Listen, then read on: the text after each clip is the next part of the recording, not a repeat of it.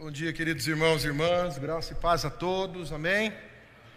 Nós também gostaríamos de fazer aqui, devidamente, o comunicado de que após o horário do nosso trabalho, nesse culto matutino, e após, talvez, se for viável, entre o intervalo, né, dependendo da hora que nós terminarmos aqui, mas o que ficou combinado exatamente é que após o horário de nossa atividade de educação cristã, ali no Centro de Estudos John Knox, você também está convidado a contribuir com a venda de sonhos por parte da creche evangélica Bom Pastor. A nossa creche, ela é vendedora de sonhos. Olha que coisa mais linda, né? Até poético.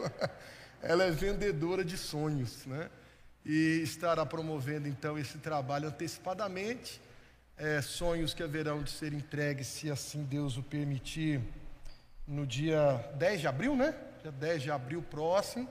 Então, se os irmãos desejarem contribuir com a compra antecipada destes sonhos, você poderá então fazê-lo desde este domingo, dia 13 de março, para poder pegar o seu sonho tão carinhosamente preparado para te entregar aí no dia 10 de abril um domingo antes da Páscoa do nosso Senhor e Salvador Jesus Cristo.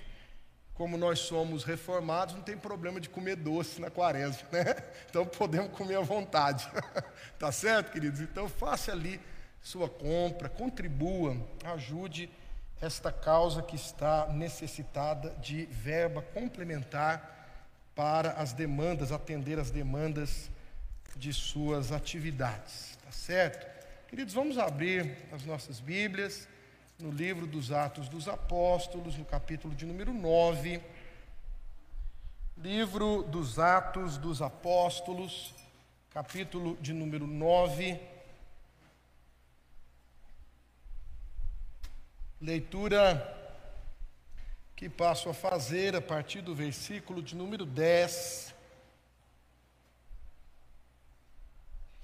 até o versículo 19. A página é a 1578 da Bíblia do Centenário, que é a versão que nós habitualmente temos usado em nossos cultos públicos. E o título da passagem, atribuído pela Sociedade Bíblica do Brasil, a maior sociedade bíblica do mundo inteiro, é A Visita de Ananias. E o título, o, logo sob o título, a versão que nós adotamos, ainda nos faz o favor de colocar um texto paralelo correspondente a esse que leremos, lá no livro dos Atos, capítulo 22, do 12 ao 16, quando o apóstolo Paulo detalha de forma um pouco melhor aquilo que aconteceu com ele nesse dia memorável quando ele vai até Damasco, capital da Síria. Meus queridos irmãos, consulta a amada igreja, se nós podemos fazer essa leitura em Atos capítulo 9, do versículo 10 até o versículo 19, podemos? Sim, irmãos? Leiamos a Sagrada Escritura do Novo Testamento. Havia em Damasco um discípulo chamado Ananias o Senhor lhe apareceu numa visão e disse: Ananias. Ao que ele respondeu: Eis-me aqui, Senhor.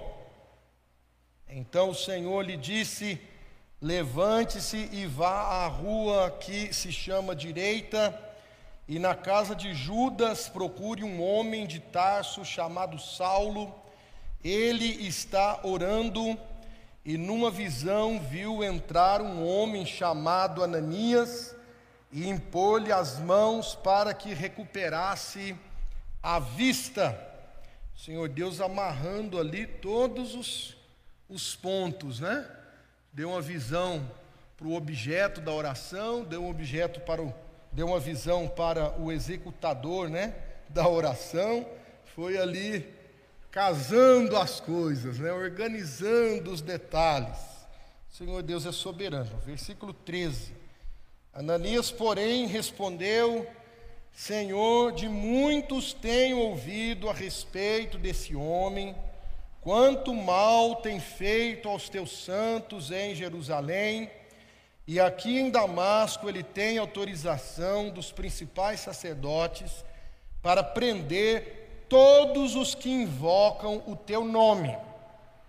Versículo 15 nos diz: Mas o Senhor disse a Ananias: Vá. Preste atenção, irmãos. O Senhor disse: Vá. Porque este é para mim um instrumento escolhido para levar o meu nome diante dos gentios e reis, bem como diante dos filhos de Israel. Versículo 16: Pois eu mesmo vou mostrar a ele quanto deve sofrer pelo meu nome. Esse é um daqueles versículos bíblicos altamente impopulares nos dias de hoje, né? Ninguém gosta de ler texto como esse hoje em dia. Não sei nem porquê. A Bíblia é real, trabalha dentro dos parâmetros da realidade, e existe sofrimento, sim, na vida cristã, existe um preço, o preço do discipulado, e aqui, no caso, existe um preço do apostolado, né? E o Senhor Deus comunicava a Ananias de que o apóstolo Paulo haveria de aprender isso com sua experiência de vida e o seu trabalho como líder da nascente igreja cristã. Versículo 17. Então Ananias foi e entrando na casa impôs as mãos sobre Saulo, dizendo: Saulo, irmão, o Senhor Jesus, que apareceu a você no caminho para cá, me enviou para que você volte a ver e fique cheio do Espírito Santo. Senhor Deus abençoe para que nós também fiquemos cheios do Espírito Santo. Versículo 18: Imediatamente caíram dos olhos de Saulo umas coisas parecidas com escamas, e ele voltou a ver foi a operação de catarata mais bem realizada já do mundo da, da, do tratamento ocular, né? Foi Deus mesmo que operou e ali caíram as escamas dos olhos daquele que seria o apóstolo Paulo. A seguir levantou-se e foi batizado. Engraçado, meus irmãos, abrindo um parênteses ainda aqui na própria leitura, que de todos os casos de batismo que nós encontramos na Bíblia, em nenhum deles nós temos a indicação do formato do batismo, da forma do batismo. A gente escuta muito falar quem foi batizado, quem batizou, como é que foi, quando aconteceu. Mas o como aconteceu, a gente não tem indicações muito claras no Novo Testamento, a não ser por esta única passagem aqui do livro de Atos, capítulo de número 9, quando nós podemos afirmar com segurança que ao menos o apóstolo Paulo foi batizado por aspersão, né? porque diz assim a Sagrada Escritura: a seguir, levantou-se e foi batizado. Né? É claro que nós só vamos receber um pouco mais de informações a respeito do modo do batismo num documento muito importante da igreja cristã, lá do primeiro século, chamado Didaquê que eu encorajo vocês a lerem. Hoje tem domínio público, está lá na tá lá na internet. Se você ver, ler de daqui, você vai descobrir que na verdade a igreja cristã lá primitiva, ela adotava os dois modos de batismo, as duas formas, tanto a aspersão quanto a imersão. E hoje os cristãos evangélicos cometem aí a barbaridade e a ignorância de ficar brigando por isso sendo que a própria igreja já admitia desde o seu nascimento as duas formas. E quando nós consultamos, por exemplo, o nosso documento oficial de, de fé, que é a confissão, né? De Westminster, lá está descrito no capítulo sobre o batismo a seguinte questão: não é necessário que se mergulhe o candidato à recepção de membro na igreja para o batismo. Sabe o que quer dizer isso, queridos? que o único pastor no Brasil que pode fazer batismo de tudo quanto é jeito que ele quiser, imersão, aspersão, efusão, usar uma brocha de pedreiro, do, o único que pode é o pastor presbiteriano. Né? O único que pode. Porque a confissão de fé diz: não é necessário. Quer dizer, se você quiser, pode, se você quiser, faz o jeito que for mais conveniente. Então, um dia, irmão, sabe, tem hora que a gente tem que dar meio de doido, sabe? Um dia, a gente podia aqui marcar numa época de recepção da igreja e fazer um sorteio da cabeça do povo. Primeiro é por aspersão, segundo é por imersão, o terceiro é por efusão, o quarto é por, imer, por aspersão. A gente até podia, porque o pastor presbiteriano pode fazer isso. Os outros não podem, nós podemos. Né? E não esqueça, ah, mas na nossa igreja não tem batistério. Irmão, nós temos a piscina lá da chácara, irmão. Está ficando doido, não é falta de recurso, não. A gente dá um jeito, isso é coisa de menos importância. Né? Versículo 19 diz assim: E depois de comer, sentiu-se fortalecido. Que o Senhor abençoe a leitura da Sua santa palavra para a nossa edificação nesta manhã. Amém? Vamos curvar as nossas cabeças mais uma vez, fechar os nossos olhos. Vamos orar ao Senhor, dono de toda verdade, toda riqueza de sabedoria e o único capaz de iluminar cada um dos nossos corações. Oremos ao Senhor. Pai querido, Deus bondoso, nós confessamos o Teu nome nesta hora da manhã como já foi mencionado, agradecemos por tudo aquilo que já tivemos o privilégio e a alegria de poder participar aqui na tua casa, que é casa de oração para todos os povos. E agora, mais uma vez, ó Deus, nós nos sentimos agraciados, agradecidos, privilegiados, porque temos a tua palavra aberta diante de nós.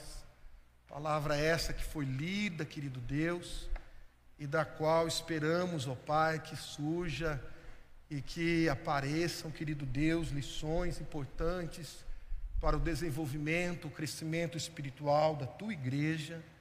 Por isso, Deus amado, confessamos o teu bondoso nome, confessamos, ó Deus, e cremos que o teu maravilhoso Espírito Santo pode suprir, que o teu bendito Espírito Santo pode, inclusive, superar cada uma das nossas limitações, nossos defeitos e problemas.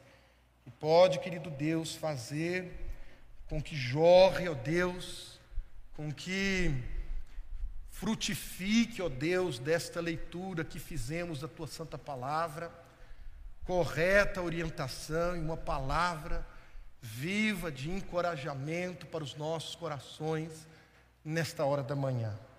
Pedimos, ó Deus, que o Senhor use este tempo e que o Senhor nos abençoe, cuide de nós, nos ajude, querido Deus, a te servir de todo o coração e que possamos, ó Deus, sair daqui da forma diferente daquela que nós entramos. Porventura, há aqui entre nós pessoas que carregam dúvidas e tristezas, mágoas de sabores, decepções lancinantes para com a vida, ó Deus que eles possam perceber que o Senhor é o Deus manifesto, o Senhor é o Deus solidário, o Senhor é o Deus que está ao lado do que sofre, o Senhor é o Deus que rompe as barreiras, que supera as distâncias, que vem ao nosso encontro e que fala conosco bem no íntimo dos nossos corações, para podermos perceber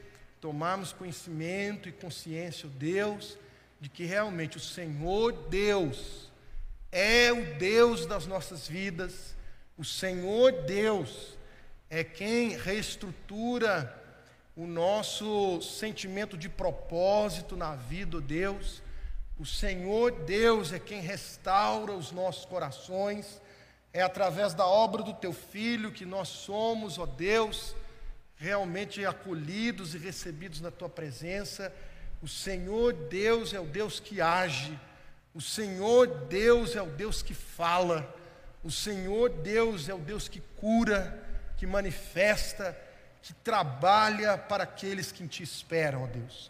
Por isso cremos, confiamos no Senhor e te pedimos, sobretudo nessa hora, que a Tua palavra faça habitação em nossos corações é o que oramos em nome de Jesus.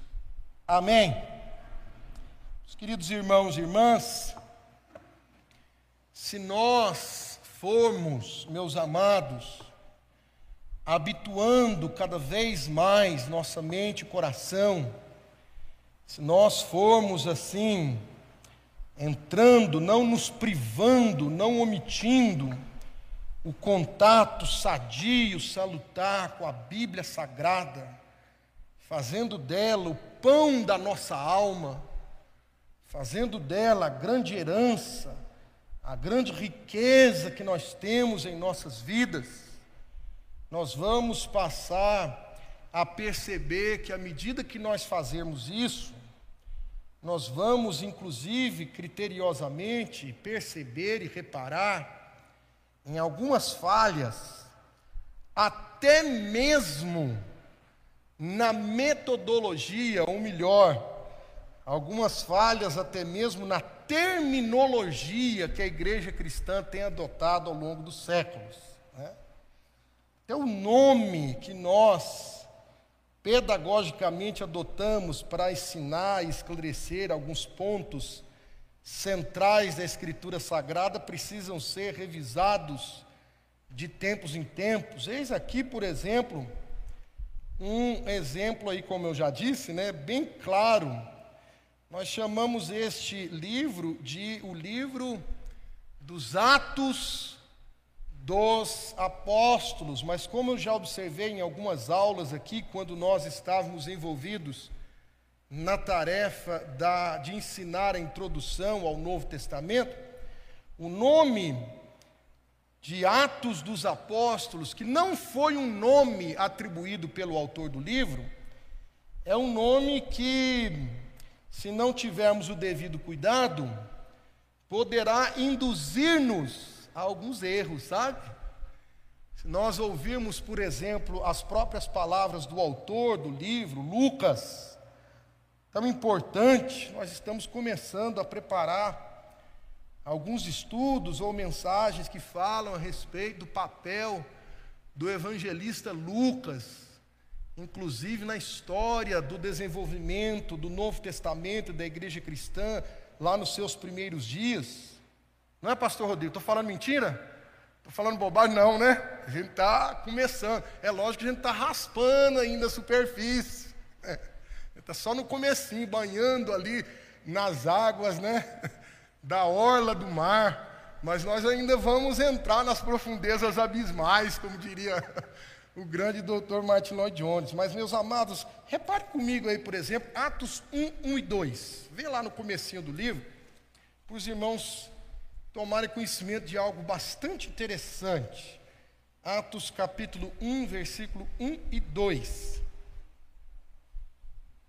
Lucas se dirige aí ao seu patrono, aquele que teria condições de examinar o livro e, e patrocinar a cópia desse livro para que esse livro chegasse ali, ali a inúmeras comunidades da igreja cristã primitiva espalhada pela terra, e ele diz assim, Atos 1:1, escrevi o primeiro livro, ó Teófilo, relatando todas as coisas que Jesus começou a fazer e a ensinar até o dia em que foi elevado às alturas, depois de haver dado mandamentos por meio do Espírito Santo aos apóstolos que tinha escolhido.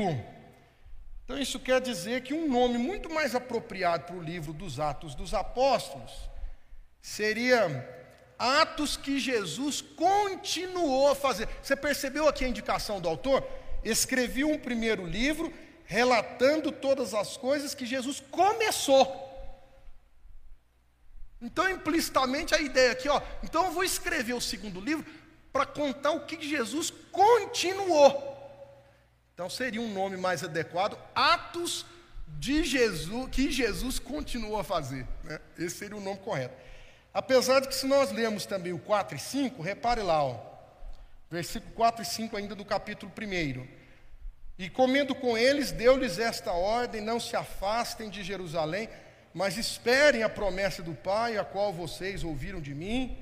Porque João, na verdade, batizou com água, mas vocês serão batizados com o Espírito Santo dentro de poucos dias. Então, talvez um outro nome também, ainda mais detalhadamente correto, seria Atos de Jesus por meio do Espírito Santo. Né? Atos de Jesus. Ou a continuidade dos atos de Jesus por meio do seu Santo Espírito da promessa, o único e verdadeiro substituto do nosso Salvador Jesus Cristo. Homem nenhum pode substituir o nosso Salvador, só Deus mesmo substitui, substitui Deus. E agora o ministério do Espírito está presente na vida da igreja, fazendo então esta obra em nós, uma vez que Jesus fez esta obra perfeita por nós. Mas, meus queridos irmãos e irmãs, historicamente falando, para fazermos também ainda justiça ao conteúdo desse livro, nós podemos afirmar categoricamente que, a despeito de uma multidão de personagens secundários que nós vemos aqui neste extenso livro da Bíblia Sagrada, os Atos dos Apóstolos, chamados assim, né, de Atos dos Apóstolos, na verdade são os atos de dois apóstolos, né? de dois apóstolos. Não são dos doze. São os atos do apóstolo Pedro e do apóstolo Paulo, cujas histórias estão aí de forma bem genérica, divididas entre os dez primeiros capítulos.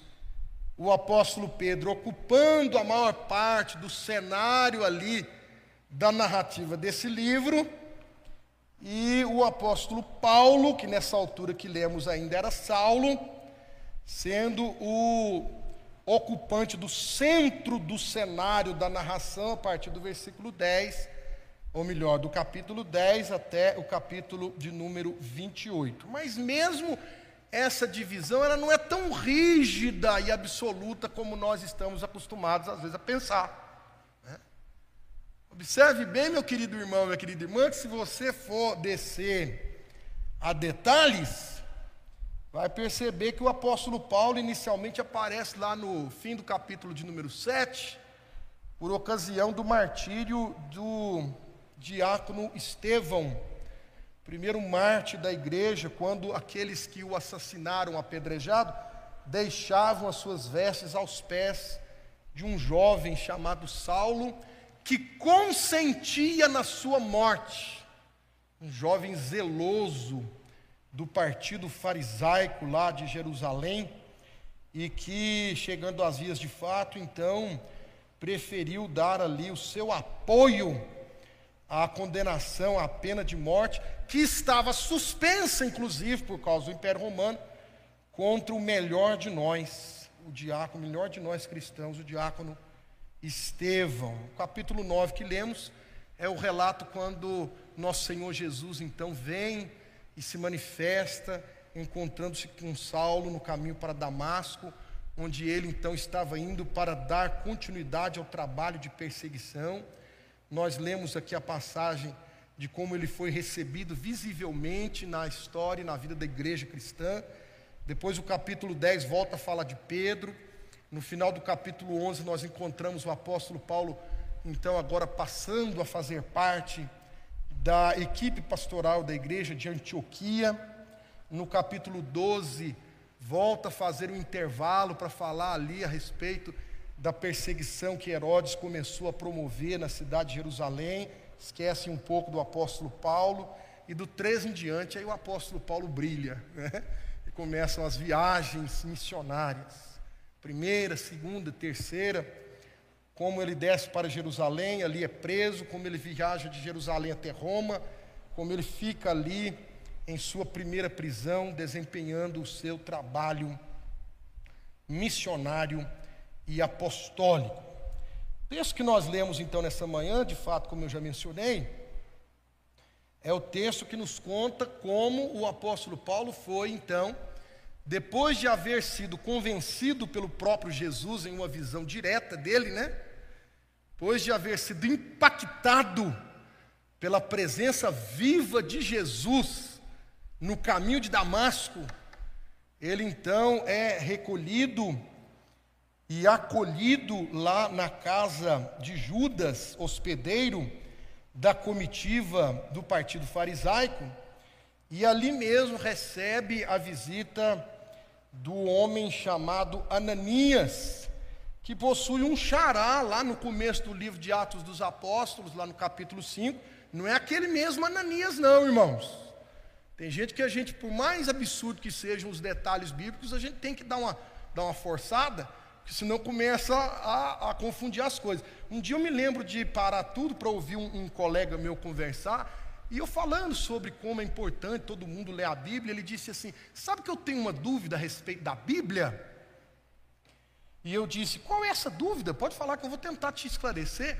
Ele disse assim: Como é que José saiu lá do Egito e casou com Maria para ser o pai de Jesus? Eu falei: Nossa, filho de Deus, calma aí, deixa eu desembaraçar esse nó aí. Meu amigo, não é o mesmo José, não, meu filho. Desse jeito você me complica. Por isso que você está com essa dúvida. José lá de Gênesis do Egito é um, José casado com Maria é outro. Vamos começar devagar. então, este Ananias não é o mesmo Ananias casado com Safira, que tentou mentir ao Espírito Santo na época ali das, dos primeiros dias da igreja, inclusive recebeu sobre si um, uma ação depuradora do Espírito Santo, bem, bem radical para o nosso gosto né, do século XXI, como cristãos é, de geleia que somos. E ele e a esposa, então, foram chamados à presença de Deus para poder prestar contas com o que faziam na igreja. Me lembra muito a história do reverendo Paulo Damião, né? Que conta assim que o pai dele, quando um cara começava a dar trabalho demais na igreja, o pai dele levantava de madrugada e orava assim: Jesus, leva, viu? Leva. Pode levar. Não está fazendo muito mais questão, não. Está dando muito trabalho na igreja. Irmão, você sabe o que é o pior? Ainda bem que Deus não responde essas orações minhas, sabe? Mas do pai do reverendo Paulo Damião respondia. E começava a levar. Tá? Foi. Começou a levar.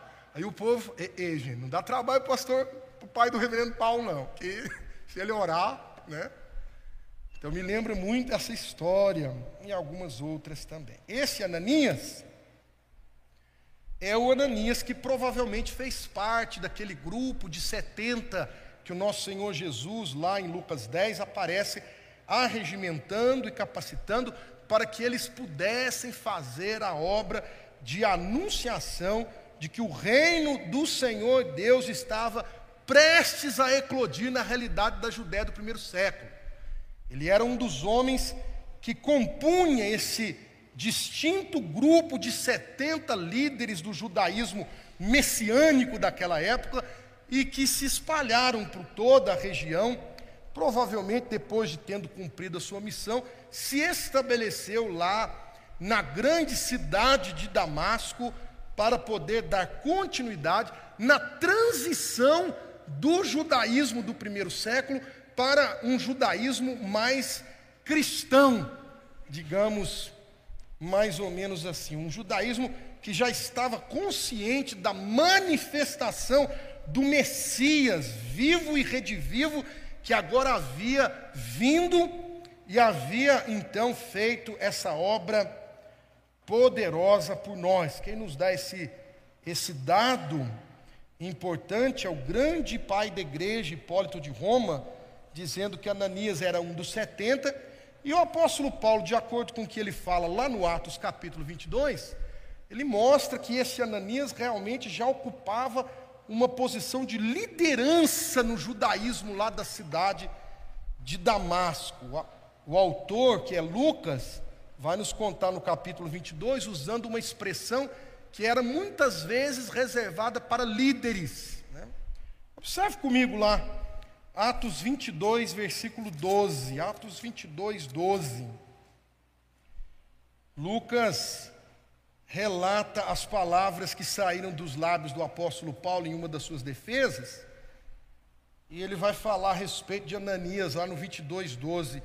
Um homem chamado Ananias, piedoso conforme a lei, tendo bom testemunho de todos os judeus que ali moravam, esse tendo bom testemunho é geralmente uma expressão de alguém que já ocupa uma, uma posição de liderança que serve de referência para a maior parte das famílias reunidas ali na sinagoga, tá certo? Ou naquela semi-sinagoga, já estava no caminho entre sinagoga e igreja cristã, tá certo? Então o texto que nós lemos sobre Ananias nos diz que o apóstolo Paulo, então, ali recolhido na casa de Judas, é, passando por um momento bem delicado em sua vida espiritual, eu anotei aqui no meu esboço dizendo, no ponto mais profundo de sua crise espiritual?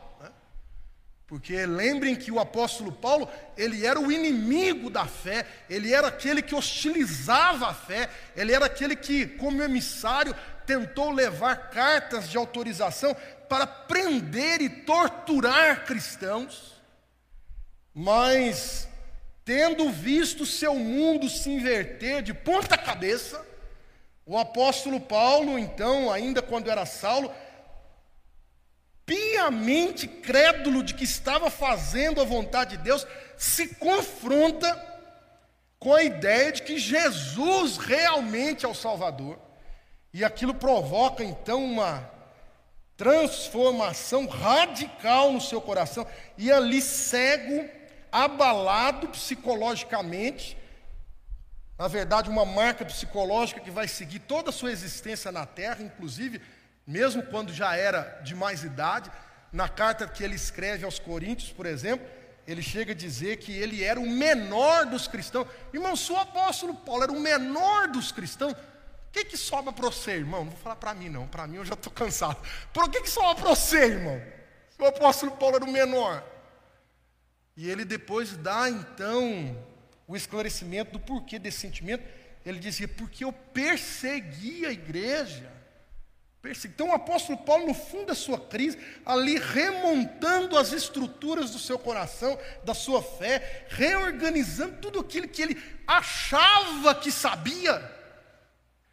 Ele recebe a visita de Ananias, pois o Senhor Deus havia ordenado e orientado a Ananias para que pudesse ir até aquela casa, procurasse o apóstolo Paulo, ali orasse por ele, ali o curasse, desse algumas instruções e finalmente pudesse então acrescentá-lo à igreja visível de uma vez por todas através das águas do batismo. Meus queridos irmãos e minhas queridas irmãs, vejamos algumas lições bem rápidas que nós podemos encontrar nessa passagem. Em primeiro lugar, nós podemos afirmar aqui em alto e bom som de que a igreja do nosso Senhor e Salvador Jesus Cristo é uma comunidade de origem divina, de composição humana, e a composição humana dela é muito interessante, porque vai recair sobre pessoas de tudo quanto é tipo nesse mundo, viu? Pessoas de tudo quanto é jeito. Olha só, o Senhor Jesus estava trabalhando como ele sempre tem trabalhado em prol da sua igreja.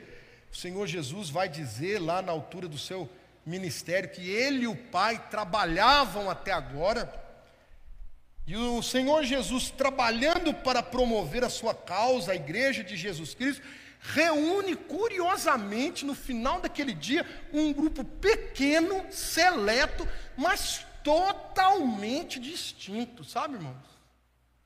Judas, que é quase que um dos anônimos da Bíblia, porque o nome dele é aqui mencionado uma única vez, ele era o anfitrião.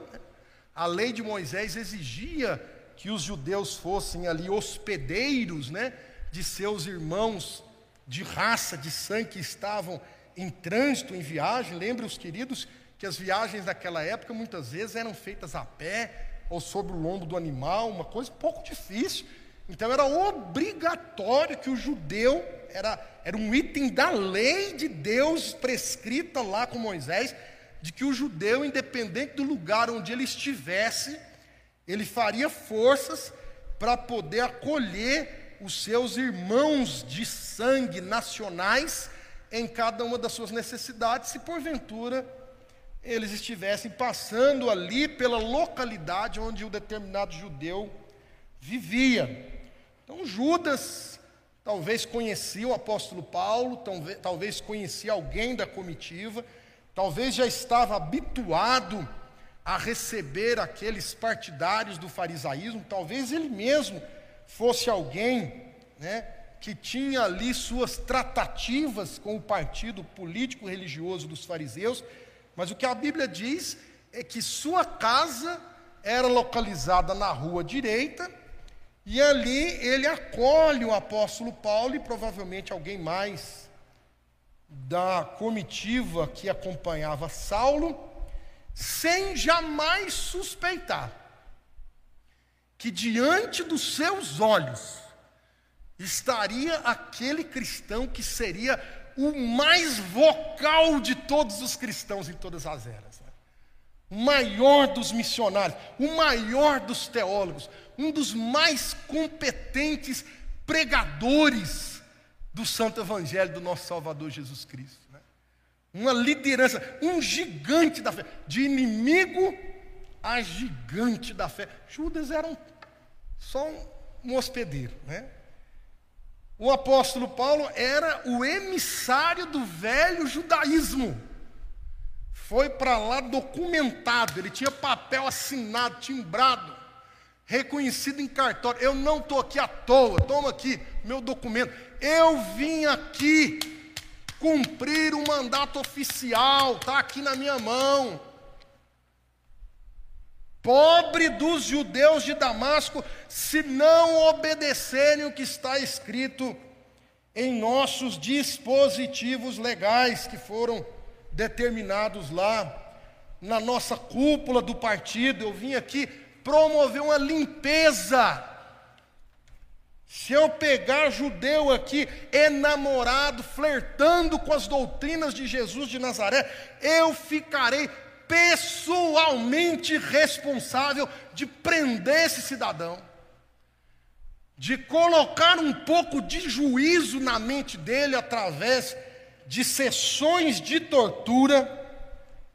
E depois de eu fazer toda essa limpeza aqui em Damasco, eu vou continuar espalhando este reino de terror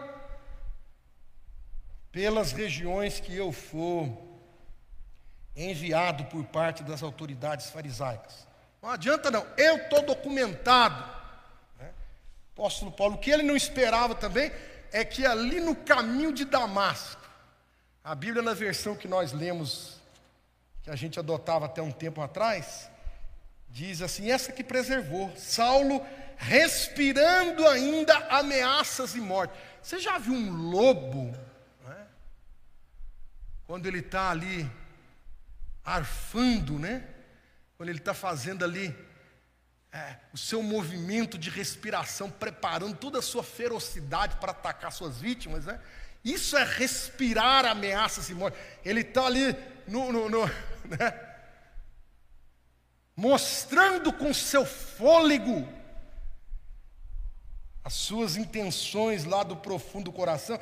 E o apóstolo Paulo, desse jeito, inspirando e expirando ameaças, desejo de morte aos judeus cristãos, aqueles que eram chamados de os do caminho. Já pensou que nome bonito com a igreja presbiteriana sendo plantada hoje? Igreja Presbiteriana Independente do Caminho. Ah, eu chego. Beth, é perigoso até eu chorar se eu passar na frente de uma igreja dessa. Ver uma placa dessa, eu emociono com pouca coisa. Que coisa linda, né? Os cristãos eram chamados de os do caminho, mas Paulo era avesso a eles. Paulo era contra eles, era hostil. Paulo queria o fim deles. O que ele não sabia é que do alto de sua maior prepotência e arrogância, o Salvador humilde, o Nazareno perseguido, né? Engraçado que Jesus chega a dizer, mesmo no seu estado de glória agora, na fase de exaltação que hoje ele goza depois de seu ministério concluído, o Senhor Jesus, no caminho de Damasco, diz para Paulo: Por que me persegues?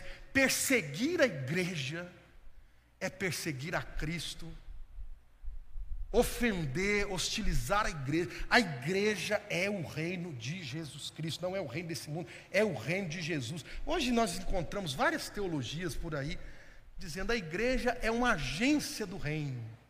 Está certo em partes, mas a igreja é parte do reino. Meus irmãos, a confissão de fé é muito sábia quando ela diz: a igreja é o reino. A igreja é o reino de Jesus Cristo. Claro que ela tem, não vem ao caso explicar sua fase militante, a sua fase triunfante, mas a igreja é perseguir a igreja. É o pior caminho. É o pior investimento de alguém. O Senhor Jesus fala isso para o apóstolo Paulo, ele então toma aquele baque existencial. Tudo que eu achava que estava certo estava errado. Pobre de mim, ai de mim, que eu sou um, um confuso, um equivocado. Até hoje tenho trabalhado com premissas totalmente erradas. Jesus é o Salvador, Jesus é o Messias. E por outro lado, o apóstolo Paulo, que mesmo tendo perseguido, já reunia algumas qualidades ali, um homem fervoroso, um homem de ação Hoje nós poderíamos chamar o apóstolo Paulo de alguém proativo, né? Proativo seria o termo da pós-modernidade em relação ao apóstolo Paulo. Ele recebe a visita de Ananias, era um líder ali na singela comunidade judaica da cidade de Damasco, que existe até hoje, mas era um homem um pouquinho mais precavido, era um homem um pouquinho mais retraído, mais ponderado, né? Quando Deus fala assim, Ananias, eis-me aqui, Senhor. Ananias devia ter falado assim: fala primeiro, Deus, depois eu falo, eis-me aqui, sabe? Ananias, Deus, conta o que, que vem lá primeiro. Não vou chegar falando assim. Mas ele foi bobo, viu, Bruno? Entregou, entregou o ouro. Eis-me aqui, teu servo ouve. Pois bem, vai lá na casa de Judas, que mora na rua direita, e você vai orar por um homem chamado Saulo, que inclusive eu já dei uma visão para ele, dizendo que um homem chamado Ananias ia entrar ali e orar por ele. Então, meu filho, pega seu rumo e vai cumprir o mandado do Senhor. Aí Ananias passa a vírgula na frase, né? Calma aí, Deus, calma aí. Deus do céu, eu tenho ouvido de muita gente, de muitas testemunhas. Que esse aí não é bolinho, não. Mexer com esse tal de Saulo aí, o bicho é. Ele trouxe cartas para cá, para lá. Meu amigo, se ele me pegar como cristão, ele me trucida, Deus. E aí o Senhor Deus diz a ele: vá, vai lá, meu amigo, não tem jeito. Vai lá e faz o trabalho que eu estou te mandando.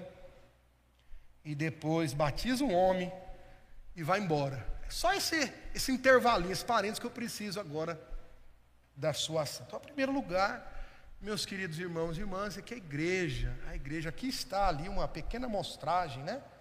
Retirou uma lâmina de amostragem, muito pequena, muito pontual da vida da igreja. Três homens, vivendo circunstâncias totalmente diferentes, com personalidades totalmente diferentes, sendo cada um deles usado para a promoção da causa do nosso Senhor e Salvador Jesus Cristo. Em segundo lugar, meus queridos irmãos, eu quero me dirigir especialmente para o caso e dizer que essa passagem que nós lemos nos conta a respeito das fontes das nossas muitas inseguranças na vida espiritual, sabe? Eu quero principalmente aqui destacar um pouco e apontar meu, meu estilingue para o lado daqueles cristãos mais tímidos, mais introspectivos, mais reservados. Né?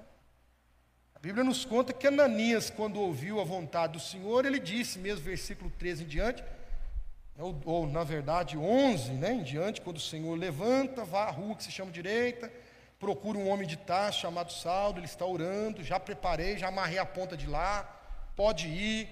Chegando lá, impõe as suas mãos sobre ele Ore por ele, ele vai recuperar a vista, será cheio do Espírito Santo e você vai batizá-lo.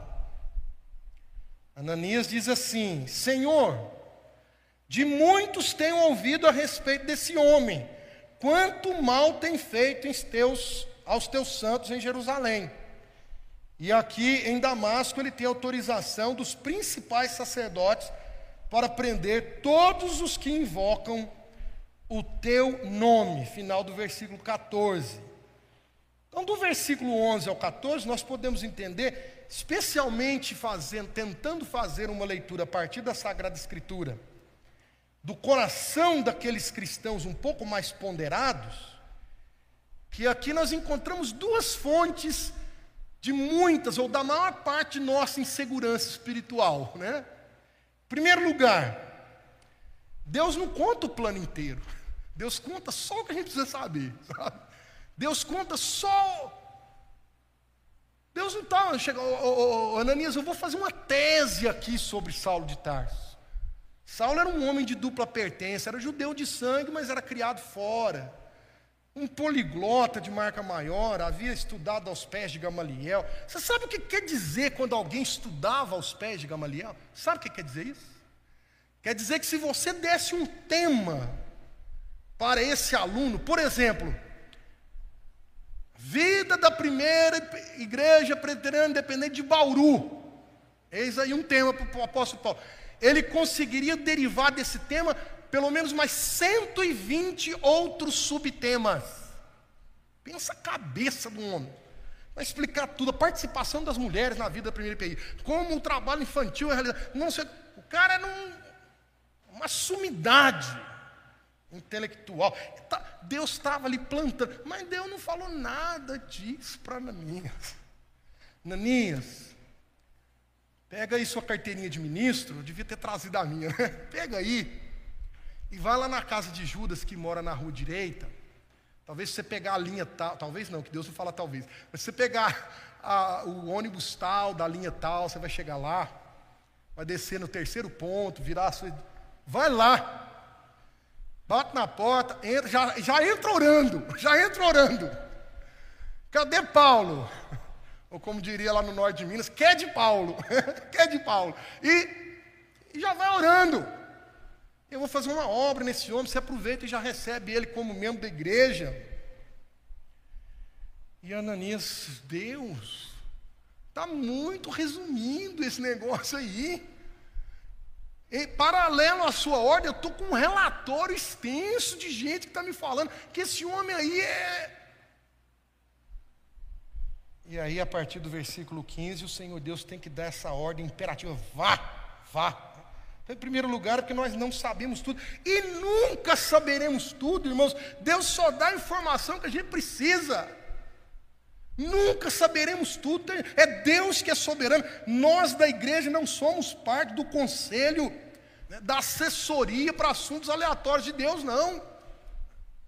Nós não estamos em posição de exigir muita coisa, não. O, o que nós precisamos saber é vá, vá ah, mas os detalhes. Ah, mas eu queria saber o que, que vai dar certo. Tem, como diria o grande reverendo Joás, né? Alguém perguntou para ele: o que, que Deus estava fazendo antes de criar o mundo? Mas isso é pergunta de membro de igreja, falar para pastor. Pastor, eu tenho uma dúvida. Todo mundo tem direito de ter dúvida, os pastores árabe tem que cair matando, estudando mesmo. Porque... Mas tem certas coisas que não dá, né, Elaine? Tem certas coisas. O que, que Deus estava fazendo antes de criar o mundo? Reverendo Joás diz assim: Eu sei. O que, que é? Ele estava fiando flechinha para acertar no bumbum de gente que faz pergunta desse tipo. Tem gente. Não dá, tem coisa que não dá. Então, uma das, das fontes de nossa segurança. A segunda é que a obra do Senhor Deus desafia nossos conceitos e preconceitos. Sempre desafiou, sempre vai desafiar. É. Sempre desafiou.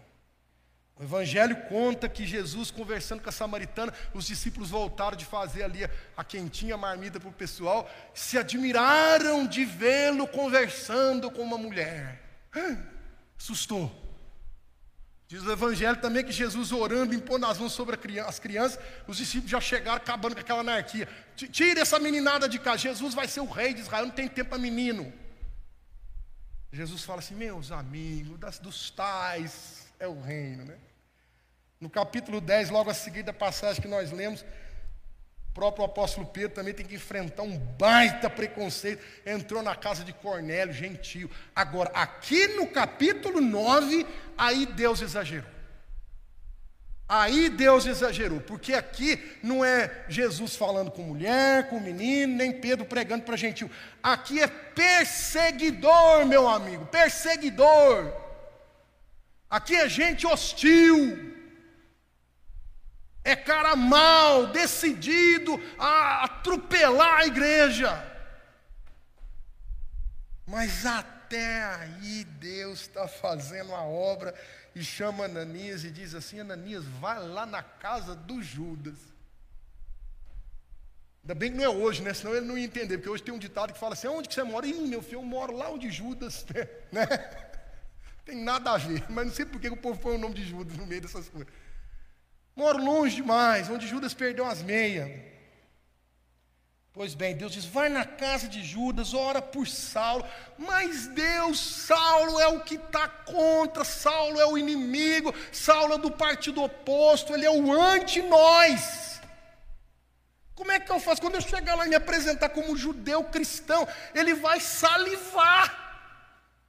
Ele vai dizer: agora achei o cara que eu vou começar a tortura.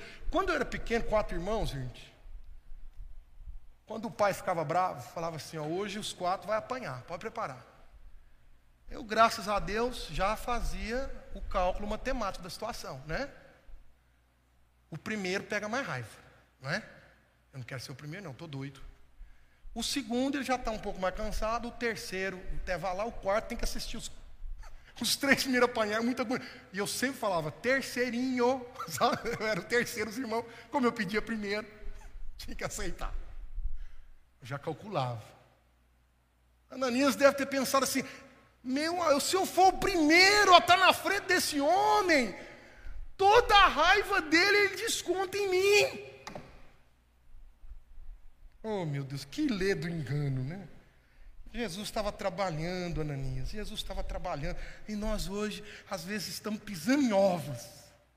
Estamos assustados, introspectivos, trêmulos, hesitantes nós temos algumas fontes de segurança e nenhuma delas deviam causar algum tipo de aperto em nossos corações. E a terceira lição são os frutos da nossa obediência, a partir do versículo 15 até o versículo 19. A única forma de superarmos nossas inseguranças espirituais.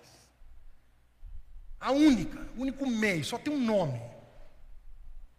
Chama-se obediência. Obediência. Até aquilo que a gente tem uma série de reservas.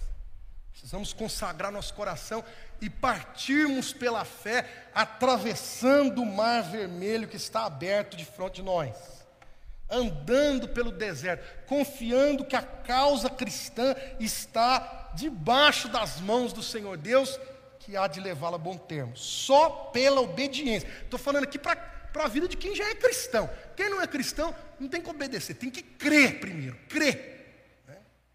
Spurgeon disse que, que a santidade não é o caminho para Jesus, Jesus é o caminho para a santidade. Primeiro é crer. Depois você vai aprender. Agora, quem já é cristão, às vezes ainda está ali, né, amarrado, a âncora está lançada, o freio de mão está puxado. Pastor, eu sou um cristão muito tímido, muito reservado. Meu amado, eu vou comentar aqui rapidamente alguns frutos da obediência que é o único caminho para superar nossos temores, às vezes até aqueles mais íntimos do nosso coração. Houve o fruto para a causa, versículo 15. Este é para mim um instrumento escolhido para levar o meu nome diante de gentios e reis. A causa ganhou ali, a causa. Um baita pregador, um baita líder. Deus estava agindo. Tem ali o fruto para o próprio Paulo. Né? Eu mesmo vou mostrar a ele quanto deve sofrer pelo meu nome. É quase Deus falando para Ananias assim: relaxa, Ananias, relaxa. Acalma, homem. Esse homem aí fez barbaridade, judiou de gente. Você vai ver o tanto que ele vai me amar. Você vai ver que ele vai amar tanto o meu nome que ele vai, ele vai ser o primeiro a sofrer. vai apanhar, vai ficar à deriva no mar, náufrago. Ele, você vai, calma, eu vou abordar até essa questão. Calma, Ananias, calma. Então, fruto para a causa, fruto para o próprio Paulo, fruto para o próprio Ananias. Versículo 17 diz: Então Ananias foi, entrando na casa, impôs as mãos sobre Paulo, dizendo: Saulo, irmão. O homem não queria passar nem na porta da casa de Judas, gente. Não queria entrar nem na rua chamada direita. Deus, Saulo, você está doido. Né? Sei que por reverência ele ia falar isso para Deus, mas Deus agora foi forte, viu? Saulo, Saulo é do contra Deus. Saulo é perigoso, é meio de alta periculosidade, Deus. Aí na hora que Deus amaciou Ananias, vai Ananias, vai, eu estou fazendo a obra, vai, eu vou te usar ali, oh, mas vai meu amigo.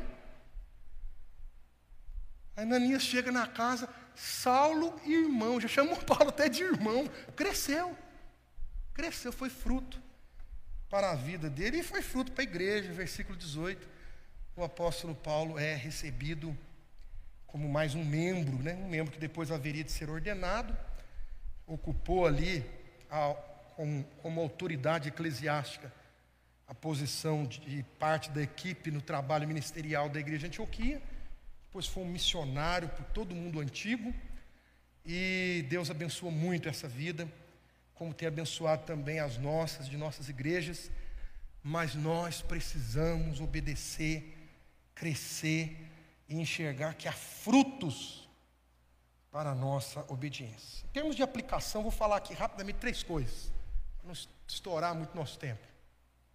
Primeiro, uma palavra aos irmãos extrovertidos. Tem irmão que, meu amigo, no primeiro, segundo, terceiro, uma semana, um mês, ele está na igreja, ele está andando aqui de chinelo, meu amigo. Dá vontade até de falar, meu filho, calma, né? Vai devagar também, né?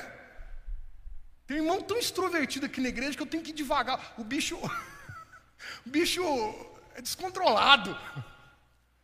Chega a dar tapa na gente, no meio da conversa a gente está tomando tapa. Você fala assim, gente, está acontecendo alguma coisa? O bicho é, ele é expansivo, ele, tá, ele é uma bomba relógio, ele, ele é para fora. Resolvido. Esses irmãos extrovertidos precisam entender assim, que nessa passagem nós vimos o caso de um homem reservado e ponderado que foi ponte, ou melhor, que foi usada em um tipo de ministério ponte para um que era extrovertido e mais encorajado. Se um reservado pode ser ponte para um extrovertido, para um vulcão de homem como era o apóstolo Paulo, o contrário pode ser verdadeiro também. O extrovertido pode ser, ter ministério ponte para o introvertido. Né? Pode olhar e falar assim, aquele ali é mais caladinho, aquele ali é mais quietinho, Aquele ali fica mais na dele. Não olha nem para a gente a hora que fala. Tá, tá. Meu querido, é hora de você erguer os olhos para a seara e perceber que talvez Deus tenha te dado um ministério ponte para algumas pessoas importantes aqui dessa igreja. Segundo lugar, para os irmãos introvertidos. Fala, ai pastor, eu sou, eu sou cristão mineiro, mais quietinho, né? Eu, eu, quero ficar no meu canto, pastor. Não me pergunta nada, não. Não me pede para orar, não, pastor. Ai, eu quero, né? Ai. Meu querido irmão Agostinho era um cristão assim, hesitante, sabia? Quando ele foi escolhido para ser o sucessor lá na, como bispo da cidade africana de Hipona, ele não queria de jeito. Que isso, gente? Vocês estão doidos, ele já era presbítero da igreja, mas ele não queria de jeito nenhum. Calvino era um, era um cristão assim, hesitante, introspectivo. Ele era até morbidamente introspectivo. Bichinho, né? ficava recolhido. C.S. Lewis, ele chega a falar pra, sobre ele mesmo que ele era o mais relutante de todos os convertidos da Inglaterra. Bicho, não, não, não, não, sabe? Quero dizer para você que você faz parte dessa igreja, você é importante para a vida dessa igreja.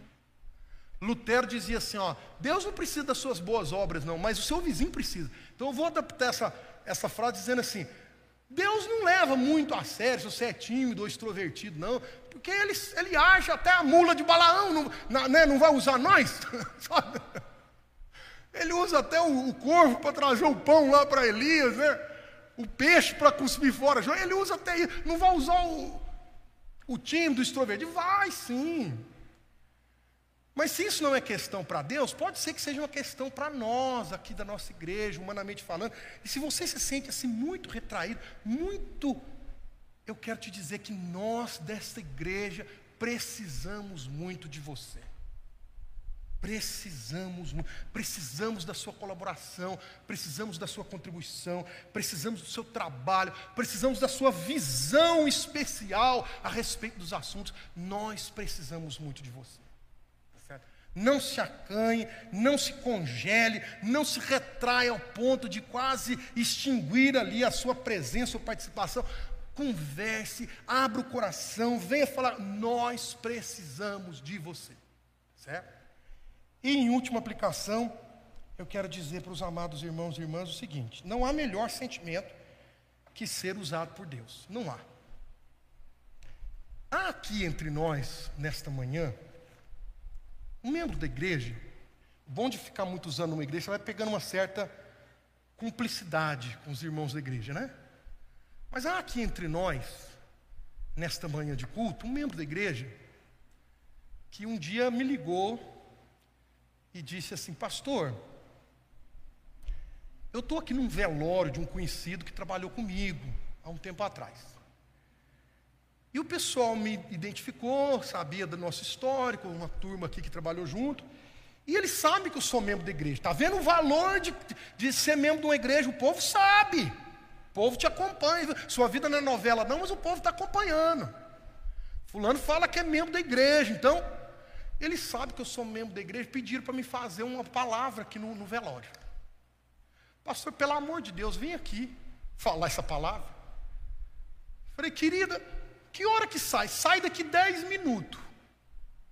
Eu estava chinelo no pé, sem camisa, tomando café com leite em casa. Minha filha, em 10 minutos eu não dou conta nem de pôr roupa. Sabe quanto mais? Ó, oh, desculpa falar, mas a casa caiu, hoje é você mesmo. Respira fundo aí e manda o brasa. Declara a sentença para o povo. Pastor de Deus, aí o senhor me quebra. Não, respira fundo, faz aquela oração de Neemias, que é a oração relâmpago, né? Deus é agora. E fala o que tem que falar. Então tá, pastor. Então tá. Fazer o quê? Agora eu tenho que ir. Aí, lógico, não podia deixar, né?